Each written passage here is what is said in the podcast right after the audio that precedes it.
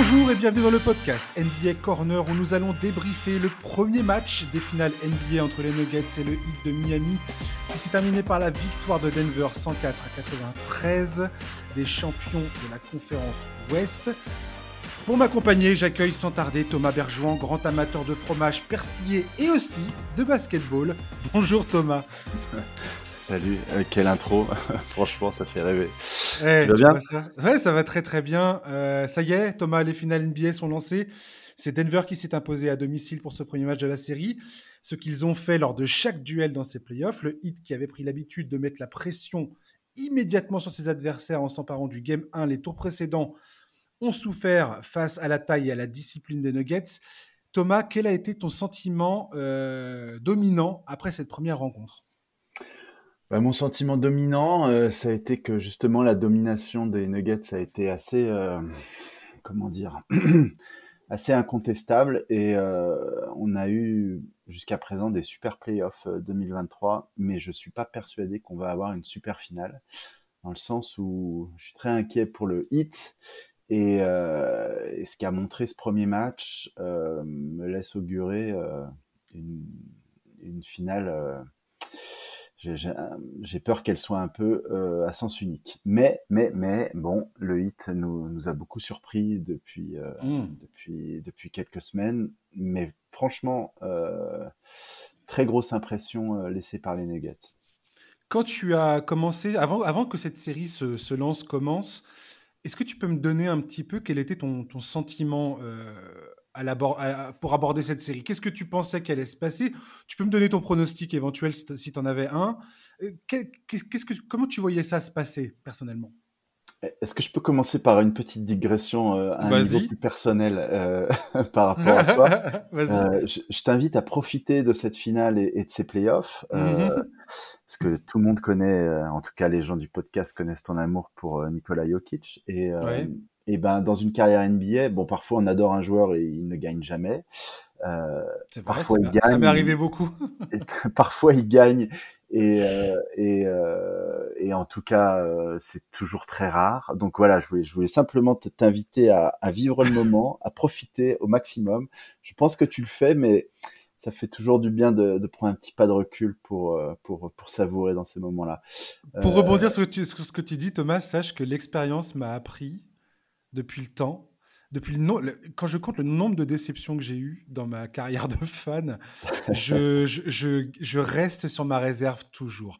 Tant que le boulot n'est pas terminé, c'est ce que dit Kobe Bryant, tu vois. Ouais, non, je euh, job, job is not finished et, et voilà, j'attendrai jusqu'au dernier moment avant de me réjouir et de sauter au plafond. Par contre, quand ça va gagner, vous allez m'entendre parler, ça c'est sûr.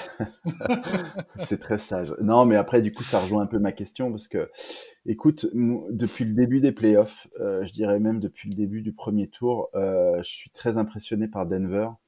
Euh, tu sais, parfois tu vois jouer une équipe, et alors bien sûr, il peut toujours y avoir une blessure, on ne sait jamais, il peut y avoir mmh. plein de choses qui se passent, mais je, parfois, certaines années, il y a certaines équipes qui, qui, qui je vais résumer ça en disant, on, on sent que c'est leur année, c'est-à-dire que oui.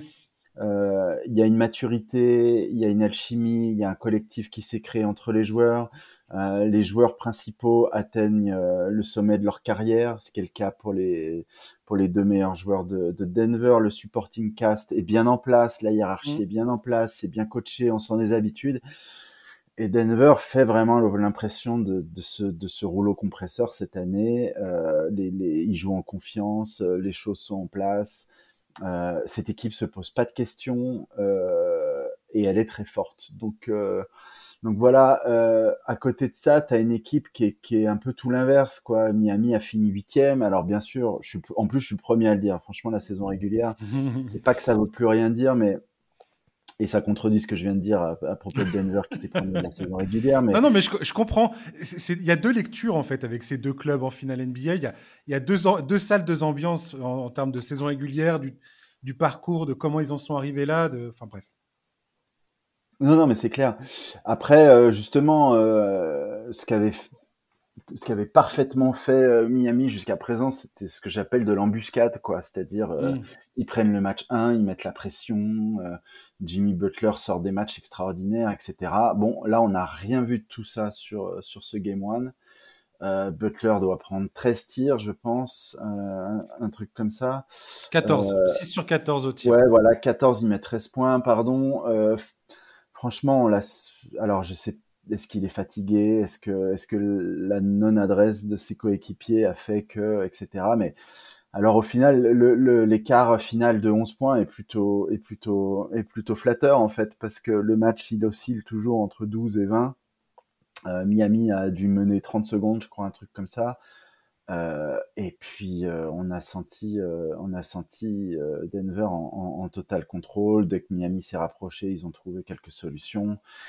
Euh, et puis d'un coup, euh, cette formidable équipe, parce que là, là, je suis dur avec Miami. Forcément, si on m'avait entendu une semaine avant, ça aurait été, ça aurait été très différent. Mais là, d'un coup, les mecs qui n'étaient pas draftés avaient vraiment l'air de mecs qui n'ont pas été draftés. Si on laisse Gabe Vincent euh, de côté, enfin, je veux dire, Strauss, Martin ont, déchiré. On a l'impression qu'ils n'étaient pas au niveau. D'un coup, on avait l'impression que cette équipe de Miami était très petite, euh, très légère. Euh, physiquement, ils se sont fait complètement dominer. Et donc, dans le fameux débat Rest or Rust, qui a été tranché là par, euh, par Denver au Game 1, euh, ben, d'un coup, on a l'impression, on se dit aussi que les 9 jours de repos qu'ils ont eu en plus que Miami, au fur et à mesure que la série va durer, ça va être, euh, ils vont peser de plus en plus. Donc, je me dis que franchement, aujourd'hui, si ça finit à 4-1, euh, ce sera pas mal pour Miami franchement, je serais ravi de me planter, mais j'ai l'impression que j'ai l'impression que ça va être super dur pour le 8, quoi. C'est effectivement, c'était mon, mon, pronostic euh, dans le, le, preview qu'on a fait mercredi euh, avec Florent. Et euh, quand je vois ce match 1, j'en ressors avec la même idée. C'est-à-dire que la marge d'erreur de Miami est extrêmement mince. Il faut que tous les feux soient verts pour eux sur plusieurs domaines, plusieurs secteurs de jeu, plusieurs, pour plusieurs joueurs en même temps. Il faut euh, le, perfect storm, comme on dit en anglais. Il faut que tout se passe formidablement bien pour espérer gagner un match. C'est assez fou. Ce qui m'a étonné dans ce match, par exemple, c'est que la domination au rebond des Nuggets n'a pas été euh, criante. Il y a 45-43 au rebond. Euh, le hit a plutôt bien résisté au rebond. Ils ont pris beaucoup de rebonds offensifs. Jimmy Butler avait, avait dit il faut qu'on s'occupe du, rebond en, de, manière collective et ils ont plutôt bien fait ça. Donc euh, la, différence dans les points inscrits dans la raquette, c'est pareil, c'est pas énorme. Je crois que Denver c'est 46 et Miami c'était 38. Bama Debayo c'est, a fait un match absolument extraordinaire, 26 points, 13 rebonds. Il prend 25 tirs, c'est le plus gros euh, total de tirs dans sa carrière tu parles des, des effectivement, Duncan Robinson, Caleb Martin, qui étaient complètement euh, hors sujet sur ce match. Je pense que ça va, euh, ils vont, rectifier le tir à un moment ou à un autre dans cette série, ça me semble évident. Il y, a des bons, il y a eu des bons points aussi côté Miami. Haywood Smith qui sort du lot avec 18 points, deux interceptions. Mm-hmm. C'est lui qui prend les deux seuls lancers francs de ce match. Ça aussi, ça m'a. C'est une grosse donnée dans cette rencontre. Miami ne, ne prend que deux lancers francs. Tu parlais de Jimmy Butler tout à l'heure je crois qu'il tourne à 9 euh, lancers francs par match dans ses playoffs.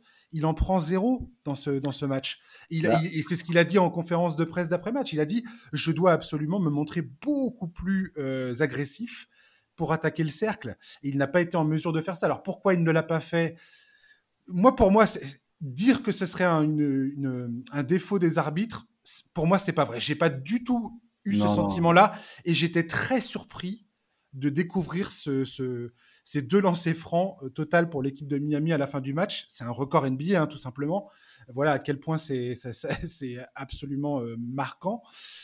Mais euh, tout ça pour dire que Denver n'a pas fait de faute. Ils ont vraiment fait un effort pour ne pas faire de faute.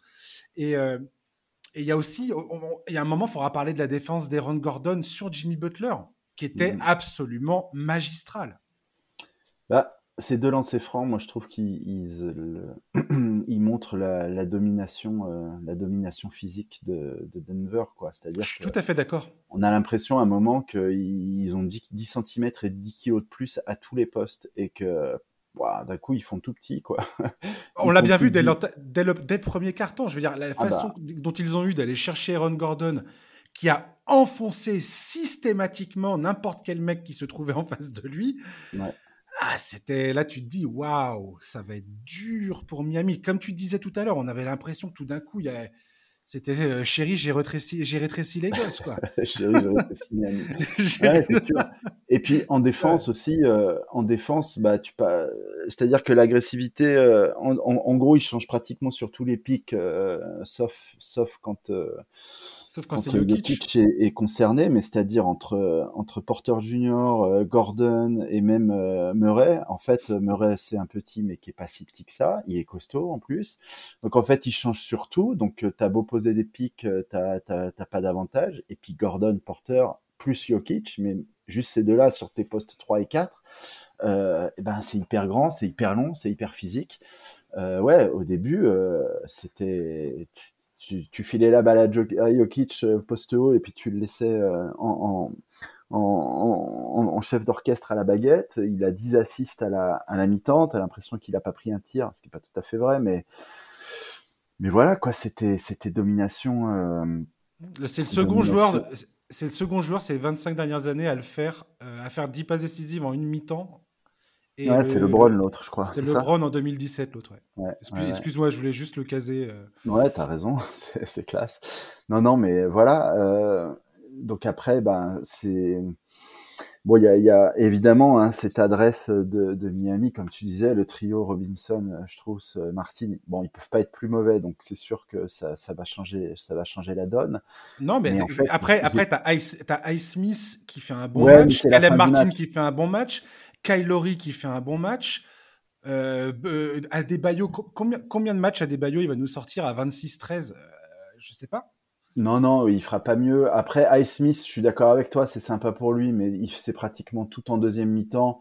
Euh, quand le score oscille entre 16 et 20, ou peut-être un peu moins. Mais alors, c'est bien, il a montré qu'il était là, tant mieux.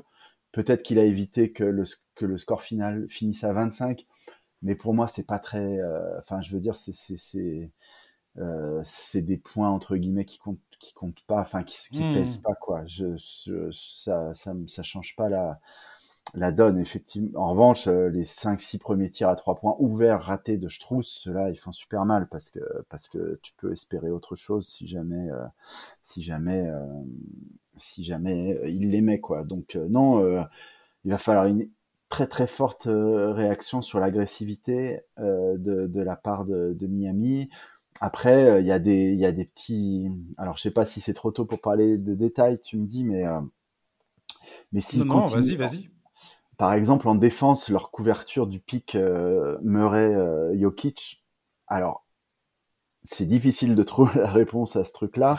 Mais euh, d'avoir Bam qui est en drop down, euh, qui, qui fait euh, qui fait deux pas de recul et puis qui laisse euh, qui mmh. laisse Murray attaquer en dribble avec son défenseur dans le dos. Franchement, je vois pas comment ils peuvent s'en sortir s'ils continuent à, à, à, couvrir le, à défendre le pick and roll comme ça parce que tu vois Murray il, il, met il met il met euh, il met 26 mais franchement il aurait pu être à 30 facilement parce qu'il y a quelques tirs ouverts qui ratent qui sont qui sont complètement qui, qui sont complètement ouverts quoi. Alors euh, en plus l'autre l'autre truc qui me qui au niveau défensif qui me, qui me perturbe c'est que Miami le seul moment où ils ont existé un peu ils ont ils ont perturbé euh, euh Denver c'est quand ils sont passés en zone c'était pas mal ce qui était assez inattendu parce qu'on a tous annoncé au, début de la série en se disant Ah, mais les Nuggets, c'est les plus forts pour attaquer la zone. Et mm. finalement, ça, comme tu dis, tu as, raison de le souligner, c'est une donnée très importante. Ils ont été un peu gênés par cette zone. Ouais. Sauf, en, sauf, en, fin de match, quand Jokic a commencé à, à dire Bon, allez, ça suffit les conneries. J'ai pris 5 tirs, il en a pris 7 dans le quatrième quart-temps. Il prend tout, 12 tirs en totalité dans cette rencontre. C'est complètement fou. Mm. Et il a dépecé la, la zone euh, en fin de match. Ouais, c'est ça. C'est-à-dire que la zone, euh, je dis, eh, ça a fonctionné, mais paradoxalement, c'est un aveu de faiblesse. C'est-à-dire que, que, notamment dans la culture ricain et dans la culture de, de, de, de, de Spolstra, de Miami, de Pat Riley, je pense que vraiment, c'est vu comme... Euh, c'est peut-être un peu caricatural, mais cette défense de zone, ouais, c'est pour moi c'est un aveu de faiblesse. Alors elle a marché, elle a marché, mais en fait une bonne équipe comme Denver et avec un, un, un maestro comme Jokic, en fait, ils vont se faire surprendre une fois, deux fois. Alors après, l'intérêt de la zone et des défenses combinées, c'est de les alterner pour perturber un peu l'attaque. Euh, mais, mais ce que moi, ce que j'en retiens surtout, c'est qu'ils se faisaient défoncer en indive. Euh, ils se faisaient défoncer sur la sur la couverture du pick and roll euh, Jokic Murray, et donc ils sont venus à ça. Et c'est et, et, sur la longueur d'une série, il n'y a aucune chance que ça fonctionne. Donc euh, non, non, il, vraiment, il faut qu'ils mettent les doigts dans la prise. Ma, question aussi, et quand tu vois euh, quand tu vois le match de Butler, parce que je me rappellerai toujours hein, la finale dans la bulle où Butler à la fin, il n'arrive pas à descendre du podium en conférence de presse. Quoi. Mmh.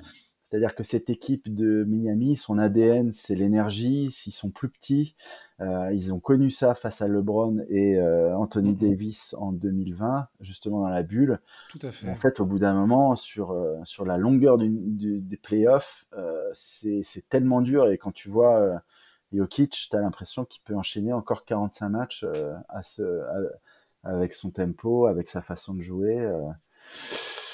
Voilà, je suis inquiet. Je suis inquiet pour la qualité de cette finale. je sais pas, moi je sais pas quel est ton sentiment. Je vais, je vais te dire ce que j'ai pensé également dans, un sentiment qui, qui, est vraiment euh, tenace pour moi dans ce match. Quand j'y réfléchis à, à, la fin, j'ai eu ce même sentiment avec les Lakers au premier match, dans la, dans la finale de conférence euh, Lakers-Nuggets. Les, les Nuggets score 104 points, ce qui est pas beaucoup par rapport à, leur, euh, à ce qu'ils font d'habitude. On dit ah mais les, le hit ils ont raté, ils ont raté énormément de tirs. Denver a raté énormément de tirs. Mmh. En vérité, sur l'adresse extérieure, Miami est à 33%, 13 sur 39. Denver est à 8 sur 26, 30,8% au tir, à 3 points. Porter est à 2 sur 11, Murray 2 sur 7, KCP il est à 1 sur 3. Je pense pas que, que les, les enfin, parier sur le fait que les Nuggets euh, plantent que 30% de leurs tirs, c'est pas c'est pas un bon pari à mon, à, mon goût. Et j'ai l'impression qu'il y a quand même une occasion un peu manquée là-dedans. Tout à l'heure, tu parlais de la défense de zone. En fait, la défense de zone de Miami, c'est un espèce de mix entre une défense de zone et une défense, une défense en, homme à homme. C'est un, truc hybride assez bizarre. Mm-hmm. qui est plutôt très efficace, qui a été très efficace face à Milwaukee, très efficace face à Boston, on l'a bien vu, on s'en est tous bien rendu compte. Euh, et effectivement, comme tu dis, le jeu à deux entre Jokic et Murray, probablement, c'est une des rares actions NBA qui semble indéfendable aujourd'hui. Je ne sais pas si un jour quelqu'un trouvera la solution, mais pour l'instant, en tout cas, ça semble très compliqué et Miami ne semble pas en mesure d'arrêter ça avec le personnel à disposition. Euh, une fois que j'ai dit ça, euh, je ne sais pas à quel point Miami sort de, de cette rencontre en se disant le prochain match, on shootera plus de lancers francs et, euh, et on sera plus adroit. Et à quel point Denver se dit, euh, on, a été maladroit nous aussi, et franchement, ils ont eu de la chance qu'on déroule pas plus que ça, quoi.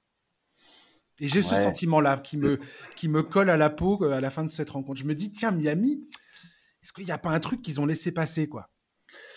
Alors, j'ai du mal à me dire qu'ils ont laissé passer parce que franchement, ils ont, pour moi, ils ont eu, ils ont eu aucune, ils ont eu aucune chance. Bah, ils n'ont pas existé offensivement. Non, non, c'était, c'était, c'était la cata. Euh, après, là où je suis d'accord avec toi, en revanche, c'est que oui, on n'a pas non plus euh, eu un match euh, éblouissant de, de Denver, quoi. C'était un match en contrôle, euh, tranquille. Euh, franchement, ils n'ont pas eu peur une seconde. Après, est-ce que Denver est capable de monter plus haut? Ben oui, oui, c'est clair. Et, et donc. Bon, pour résumer les choses, moi je vois deux trucs. C'est que, un, il y a pratiquement, euh, euh, comment dire, ce qui, est, ce, qui est, ce qui est vraiment impressionnant avec Denver, c'est qu'il y a, il y a très très peu de mauvais tirs. En fait, tous mmh. leurs tirs sont pratiquement des bons tirs. Et, et c'est là où cette équipe est impressionnante. Et c'est là où je te rejoins. C'est-à-dire qu'ils peuvent faire mieux en termes d'adresse. Et donc, ils peuvent monter plus haut. Et, euh, et en fait, euh, quand ils déroulent leur basket comme ça, ben, bah, tu perds. Maintenant, euh, pour revenir à Miami, ça veut dire quoi? Ça veut dire qu'ils doivent être capables de puiser et d'arriver avec un autre niveau d'agressivité, à la fois mmh en attaque et en défense.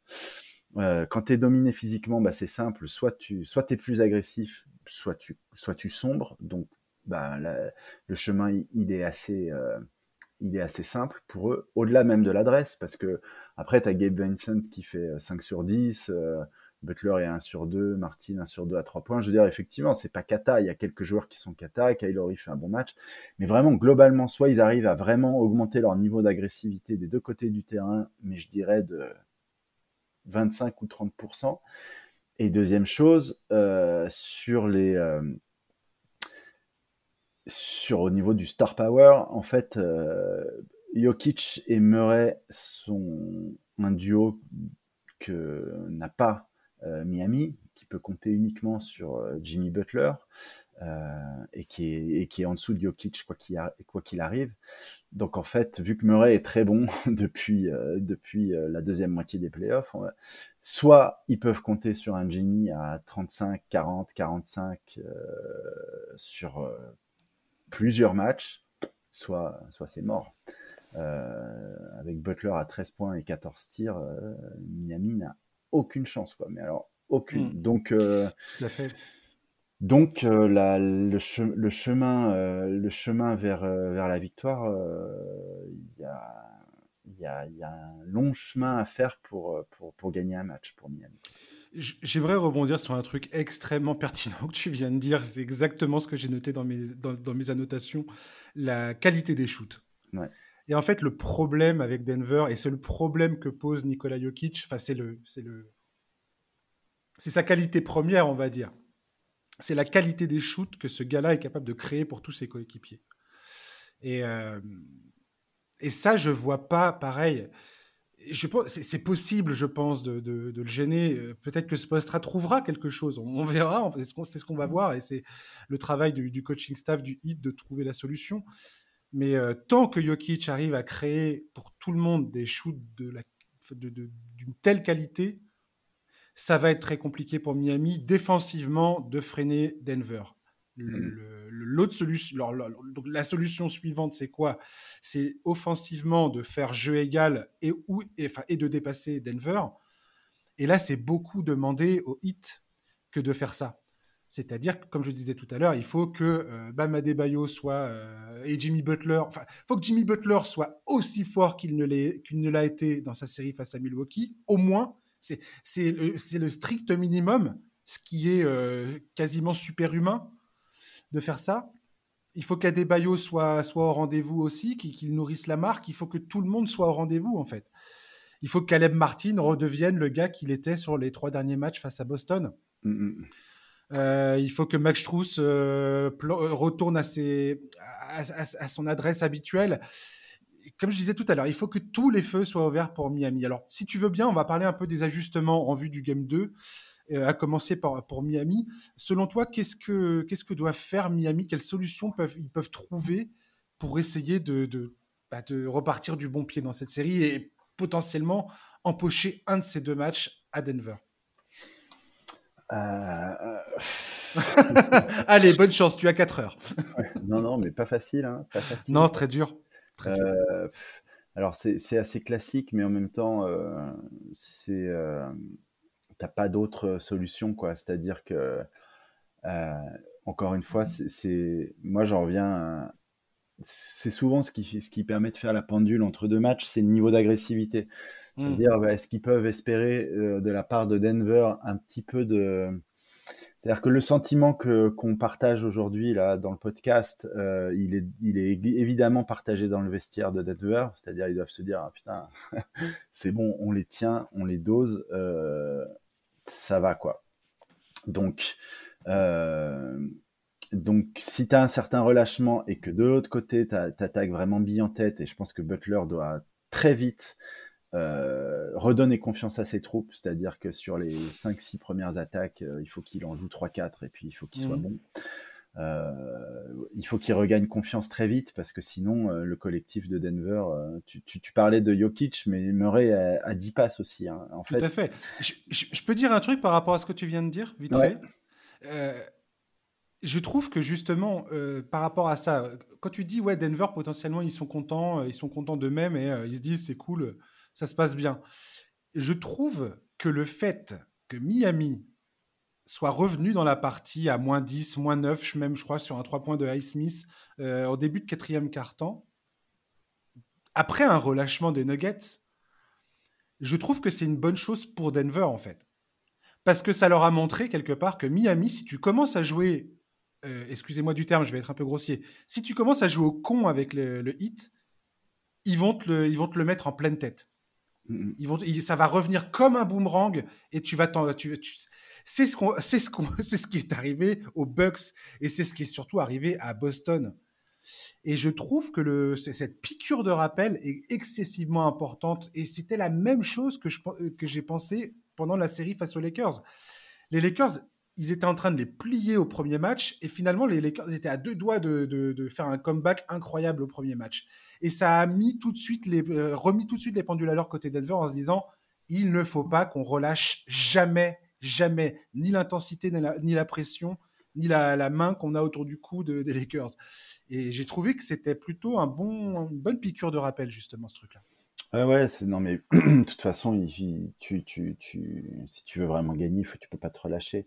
Après, je suis un peu plus mesuré euh, sur, sur ce retour parce que mmh. parce que voilà, dès que dès Jokic s'est dit ok, ok, ils sont revenus, euh, il a vraiment euh, il, a maîtrisé la fin de la fin de match et la situation sans trembler. Donc euh, et, ça lui a même permis d'être encore plus euh, encore d'être encore plus impressionnant quoi je trouve finalement sur cette partie. Parce que donc voilà. Après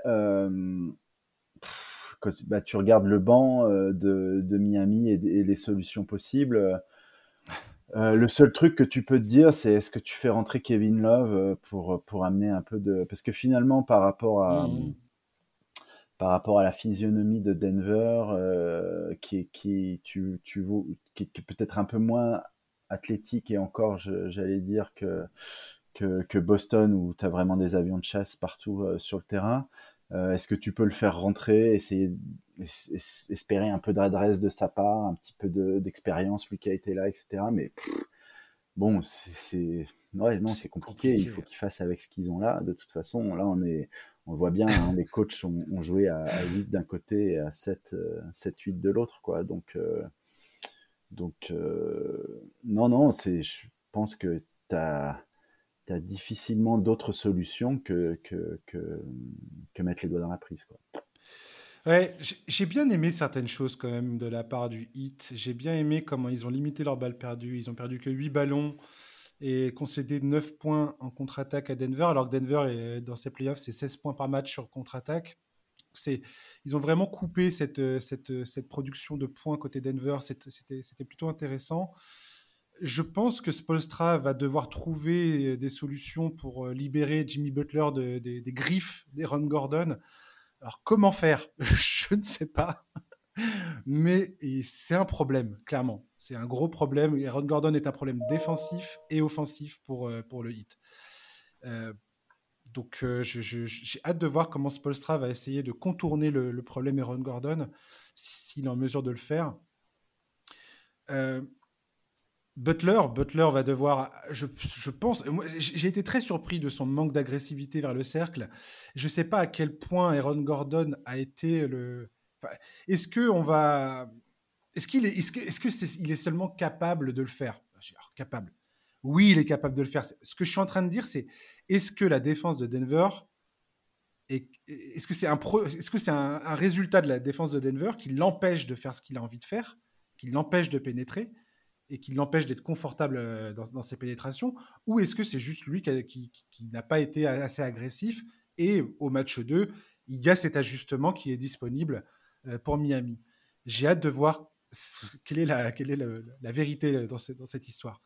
Ouais, Denver a bien défendu, Aaron Gordon peut, peut lui poser des problèmes, enfin tout ce que tout ce que tu dis est juste, mais euh, il aurait fini à, 8 sur 25 au tir, ça aurait été euh, un peu différent que 6 sur 14. Là, euh, moi, je l'ai trouvé, alors, je vais pas dire fatigué, mais en tout cas, il manquait beaucoup d'énergie, quoi. J'ai, et à un moment, le rôle du leader, quand tu vois que les autres mettent pas forcément dedans, bah, c'est de, de, de prendre bah, c'est de les prendre les autres sur son dos, quoi. Donc c'est mmh.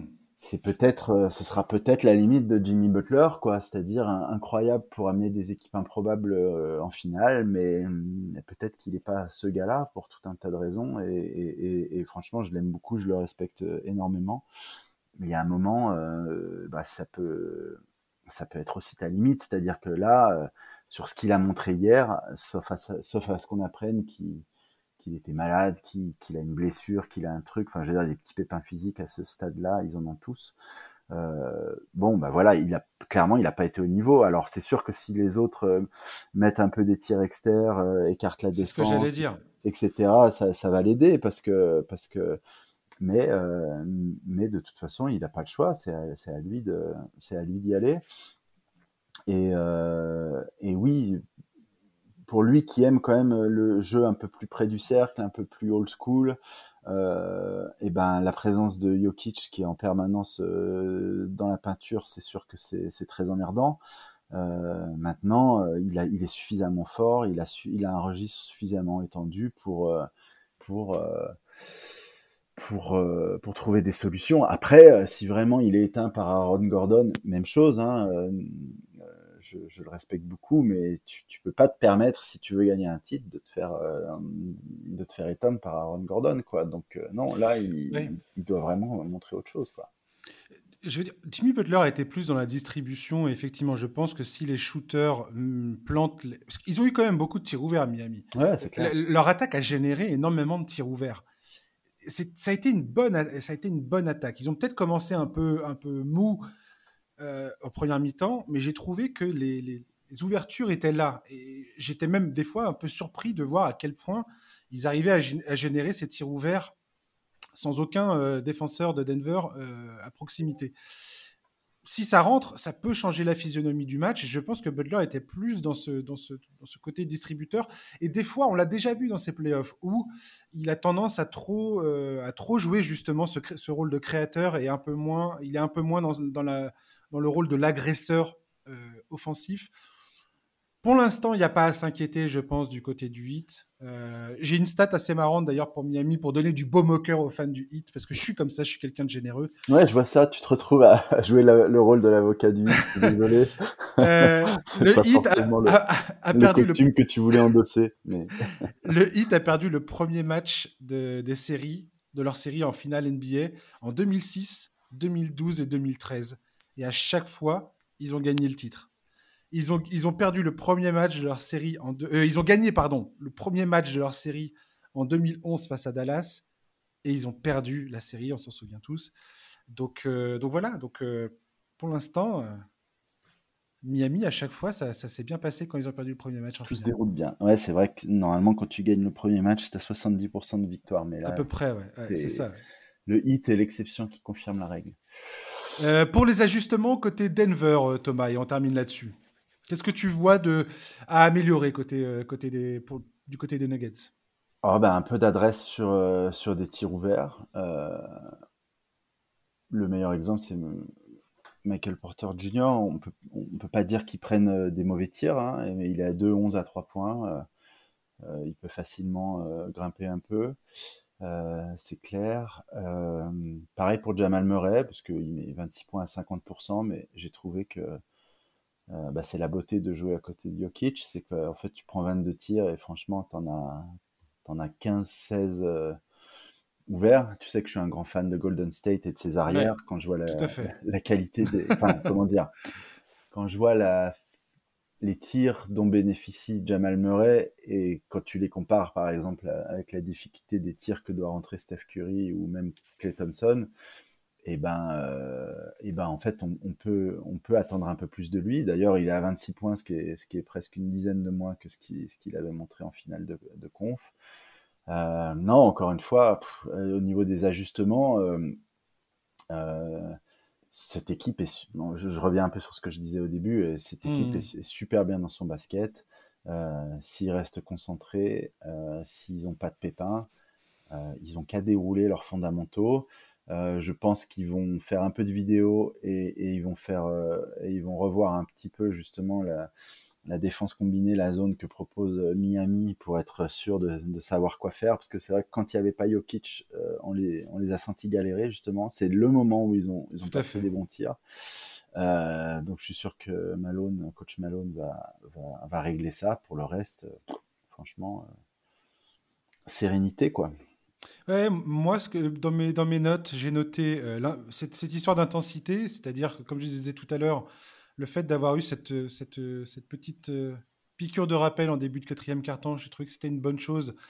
Et d'ailleurs, Michael Malone en a parlé, euh, je ne sais plus si c'est dans le vestiaire, ou je crois que c'est dans le vestiaire quand il s'adresse à l'équipe ou, en, conférence d'après-match, mais il a, bien rappelé, le truc. voilà, tu dois jouer les 48 minutes, euh, le truc bateau à dire, mais, euh, mais tu peux pas te permettre, surtout contre Miami, de, de, te relâcher, c'est impossible. Je pense qu'il va falloir euh, que Denver se prépare à potentiellement voir un Jimmy Butler beaucoup plus agressif, aller chercher des fautes beaucoup plus dans le match 2 et s'adapter à l'arbitrage. Je pense que ça sera une grande donnée dans ce match 2 parce que c'est sûr et certain que, pareil, le staff de Miami va pointer ça du doigt et va dire attendez, oh, euh, ils vont peut-être envoyer quelques, quelques, quelques vidéos en disant regardez, là ça siffle pas, là ça siffle pas, même si je pense véritablement que ce match a été très très bien euh, arbitré. On n'a même pas entendu Jeff Van Gundy se plaindre pendant ce match, euh, ce qui est un exploit, j'ai envie de dire. Il s'est plaint très peu de l'arbitrage, ce qui, ce qui est excessivement rare.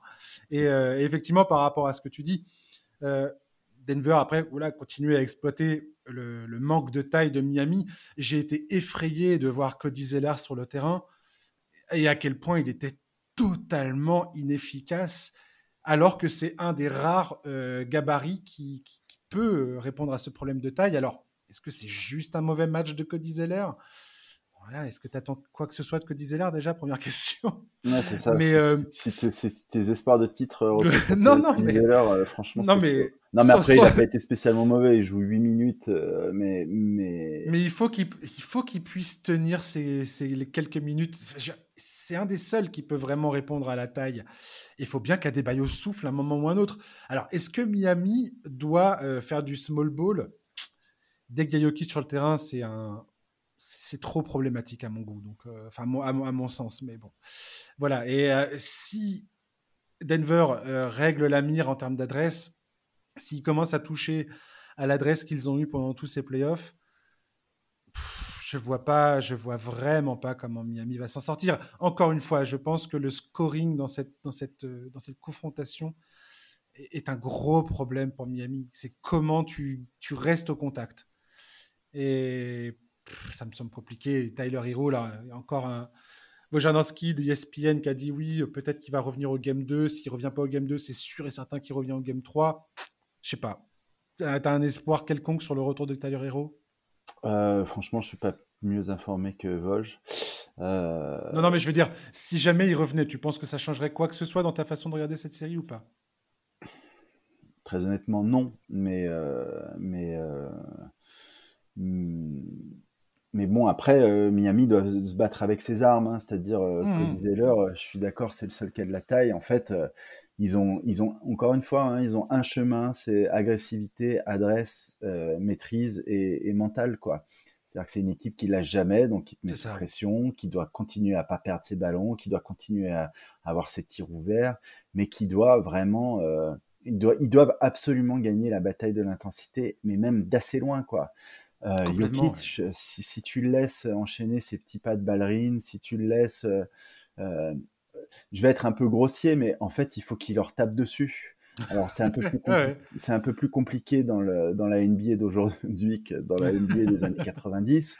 Oui, oui, je vois ce que tu veux dire. Dans le port des années 90, etc. Mais en fait, quand tu es moins bon, il faut gagner autrement. Et là, ils sont moins bons. Si ça se joue au basket, il y aura, si tu joues 20 matchs, euh, Denver, ils vont en gagner 16, c'est sûr. Donc, euh, bah, donc, il faut provoquer euh, il faut provoquer, euh, voilà, il faut qu'il les dérange, il faut qu'il les sorte de leur zone de confort. Est-ce que Murray il est capable de péter un plomb? Est-ce que, est-ce que Jokic il faut, il faut être plus dur avec lui? Est-ce qu'il faut euh, systématiquement euh, amener une prise à deux, mais ça veut dire que derrière tes trois autres mecs ils doivent être complètement au taquet et prêts à sauter, à sauter, sur tout ce qui bouge. Enfin, voilà, il faut, il faut vraiment, il faut vraiment tenter autre chose. Mais si Denver est, reste concentré et reste intense, il n'y a pas de chemin pour Miami, je pense, cette année. C'est pas possible avec cette équipe. Maintenant, c'est du basket, il y, a de, y a de la mmh. psychologie. Le, le hit a montré qu'ils avaient une dureté mentale et qu'ils avaient euh, ils avaient ces qualités-là, mais euh, il faut quand même un minimum euh, arriver à, faire dérailler Denver. Quoi. Donc, donc, donc voilà, est-ce que est-ce qu'il faut faire entrer Udonis Aslem pour pour, pour tenter d'insuffler ce truc-là? Non, non, j'exagère, mais après. non, non, mais c'est drôle, c'est très drôle. Sur le côté. Alors, j'aime pas ça parce que j'incite personne à être dirty, mais mais euh, voilà, de, de, de, faire dérailler le train euh, d'une façon ou d'une autre, quoi. C'est clair. C'est là où Nikola Jokic est un cheat code euh, pur et simple dans, cette équipe où c'est compliqué parce que le gars marque 27 points sur 12 shoots. Je ne sais pas si on conçoit bien l'efficacité offensive que ça représente. Il a 10 sur 12 de lancers francs. il fait jouer tout le monde et comme j'ai dit tout à l'heure, il y a un moment dans le quatrième quart-temps, je veux dire, il a, passé il a passé tout le match à faire jouer tout le monde et il ne s'est jamais senti obligé de jouer, euh, de, de enfin, je veux dire, d'asseoir son jeu offensif personnellement dans la rencontre, si ce n'est dans les sept dernières minutes du match. Et quand il l'a fait, il était d'une facilité. Son espèce de turnaround, son fade sur le côté là, avec Adebayo, qui tu vois qu'Adebayo, il est à fond les manettes, il est, il est là, vas-y, c'est bon. Et il n'y a rien à faire, il n'y a rien à faire du tout en vrai. et c'est ça qui fait un peu peur si tu es, si es fan du hit, c'est tu te dis, mais ce gars-là, il, il, il, en a combien sous la, sous la semelle là? Il nous a sorti quoi? Il nous a sorti. Euh, je veux dire, si, si on était. Là, il n'a pas joué toutes ses cartes, Jokic. Il a, il a fait surtout distribuer le ballon, il a fait jouer, tiens, euh, Gordon, il a l'avantage, je vais le... T'as vu la qualité de ses passes à Aaron Gordon, les entry passes, qui sont une, des passes les plus difficiles à faire euh, dans, cette ligue? Euh, la passe quand tu sers un joueur au poste, qui a un défenseur qui est en train de lui cogner dans le dos. Pour Jokic, c'est du gâteau, ce truc-là. C'est, Et je, ne sais pas. Je sais pas comment, comment tu contres ça. Je sais pas. Une autre façon, c'est de demander c'était quand le dernier euh, mauvais match de Jokic sur, cette, euh, sur ces playoffs. Et c'est exactement ce que tu disais tout à l'heure. Il y a un côté un peu mystique dans tout ça, c'est-à-dire que tu te dis est-ce que est-ce que c'est vraiment voilà l'heure des Nuggets ça a l'air d'être ça a l'air d'être leur heure quoi. Ça a l'air d'être ça. C'est maintenant que ça, ça, va se passer quoi. Non, pas, je, je, sais, je, sais, pas à quel point. Euh, non, mais je veux dire il y a plus il y a un côté où il n'y a plus d'analyse euh, concrète du truc. Quoi. Hmm. Je, regarde, en fait, euh, si tu cherches le mauvais match de, de Jokic dans les playoffs, ben, en fait, il n'y en a pas. il fait 13 points, 14 rebonds euh, au, premier match contre Minnesota, mais bon, il gagne de 30. Et puis après, tu n'as que, hmm. que, des gros matchs, quoi. Donc, c'est non, moi, je c'est pas mystique, mais quand tu as, quand as quand tu as maté 25 ans de, de playoff NBA, en fait, parfois, ça, ça je, dis pas ça pour moi, hein, il y, a plein de gens, mais ce que je veux dire, c'est qu'avec, euh, il y a un côté, des fois, et je te dis, moi, au premier tour, ça m'a fait cette impression-là de me dire, les Nuggets, il y, a une, il y a une plénitude, quoi. Après, ça rejoint ce que je trouve aussi intéressant ces dernières années en NBA, c'est qu'en fait, les meilleures équipes ces, ces, ces dernières années en NBA, c'est des équipes, quoi. Vraiment, c'est des équipes. Je veux dire, tu, tu, on a tous vu les Suns et euh, Booker Durant qui étaient incroyables, mais ça jouait pas comme une équipe. Là, euh, Denver, c'est une équipe et en plus ils sont servis par deux individualités. Alors Jokic qui est vraiment proprement exceptionnel, mais même Murray qui, qui sont en pleine bourre. C'est dur de contrer une vraie équipe qui a du vécu, euh, qui a des solutions, qui a, vraiment une expérience. Et quand tes deux meilleurs joueurs sont à leur top, en pleine bourre, en pleine santé, euh, bon, et là, c'est vraiment ce que dégage Denver, pas uniquement sur ce Game One, mais sur depuis le début des playoffs. Alors que Miami, c'est une, une histoire géniale, etc. Mais c'est c'est, c'est, c'est, c'est jamais la même euh, c'est jamais la même sensation qui est dégagée quoi. Ouais, et puis tu sens que c'est le Ah, je sais pas, il s'est passé qu'un seul match, on verra, on verra sur la suite. Jamais enterrer trop, trop vite les équipes. Non, c'est sûr. Comme tu disais tout à l'heure, il y a une, montée d'intensité extrêmement, extrêmement élevée du côté de Miami, je sais pas, on a, on a déjà vu des trucs se produire qui étaient totalement inattendus. Donc, et surtout avec Miami pour le coup. Ouais, ils, ont, bah ils, ont, fait ça tous les playoffs. Donc, En fait, eux, ils sont eux, ils sont en confort quand euh, quand ils sont pas en confort. C'est-à-dire que eux, eux, ils sont bons quand c'est dur. Et eh ben, il faut que ce soit dur pour tout le monde s'ils veulent avoir la moindre chance. Parce que tant que c'est pas dur pour Denver, euh, franchement, euh, c'est, y a, je vois pas, moi, je vois pas le chemin, quoi. Ouais, je suis tout à fait d'accord. On va, on va rester là-dessus le, pour le mot de la fin. Merci Thomas de m'avoir accompagné. Bah, je t'en prie, toujours un plaisir. Mais ouais, c'était, tu, tu m'avais manqué, hein, ça faisait longtemps que tu n'étais pas venu. Hein. Oui, c'est vrai. J'étais, tu, tu, tu, me laisses plus tout seul comme ça trop longtemps. Hein. je, je, je, reviendrai. Avec grand plaisir, Tom. Chers auditeurs, merci beaucoup de nous avoir écoutés. Euh, passez un bon week-end. Le prochain match, c'est dans la nuit de dimanche à lundi. Lundi, euh, Nicolas Michel de Trash, du site Trash Talk qui a écrit le livre The Qui est, disponible en librairie, sera à mes côtés. Euh, voilà, on va enregistrer ça en soirée, donc ça sera lundi soir, vraiment le, le prochain numéro. Voilà, donc euh, bah, je vous dis à lundi et d'ici là, bah, passez un très bon week-end. À très bientôt. Bye bye.